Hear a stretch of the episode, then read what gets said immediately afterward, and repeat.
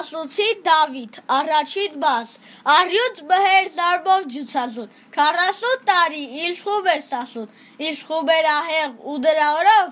համքներ չեր ացնում սասմա սարերով, սասմա սարերից շատ ու շատ հեռու, թնդում էր նրա հրճատ նահարկու, խոսվում էր իր փառքը, արաշտ անվեհեր, հազար բերան էր, մի առյուծ բհեր։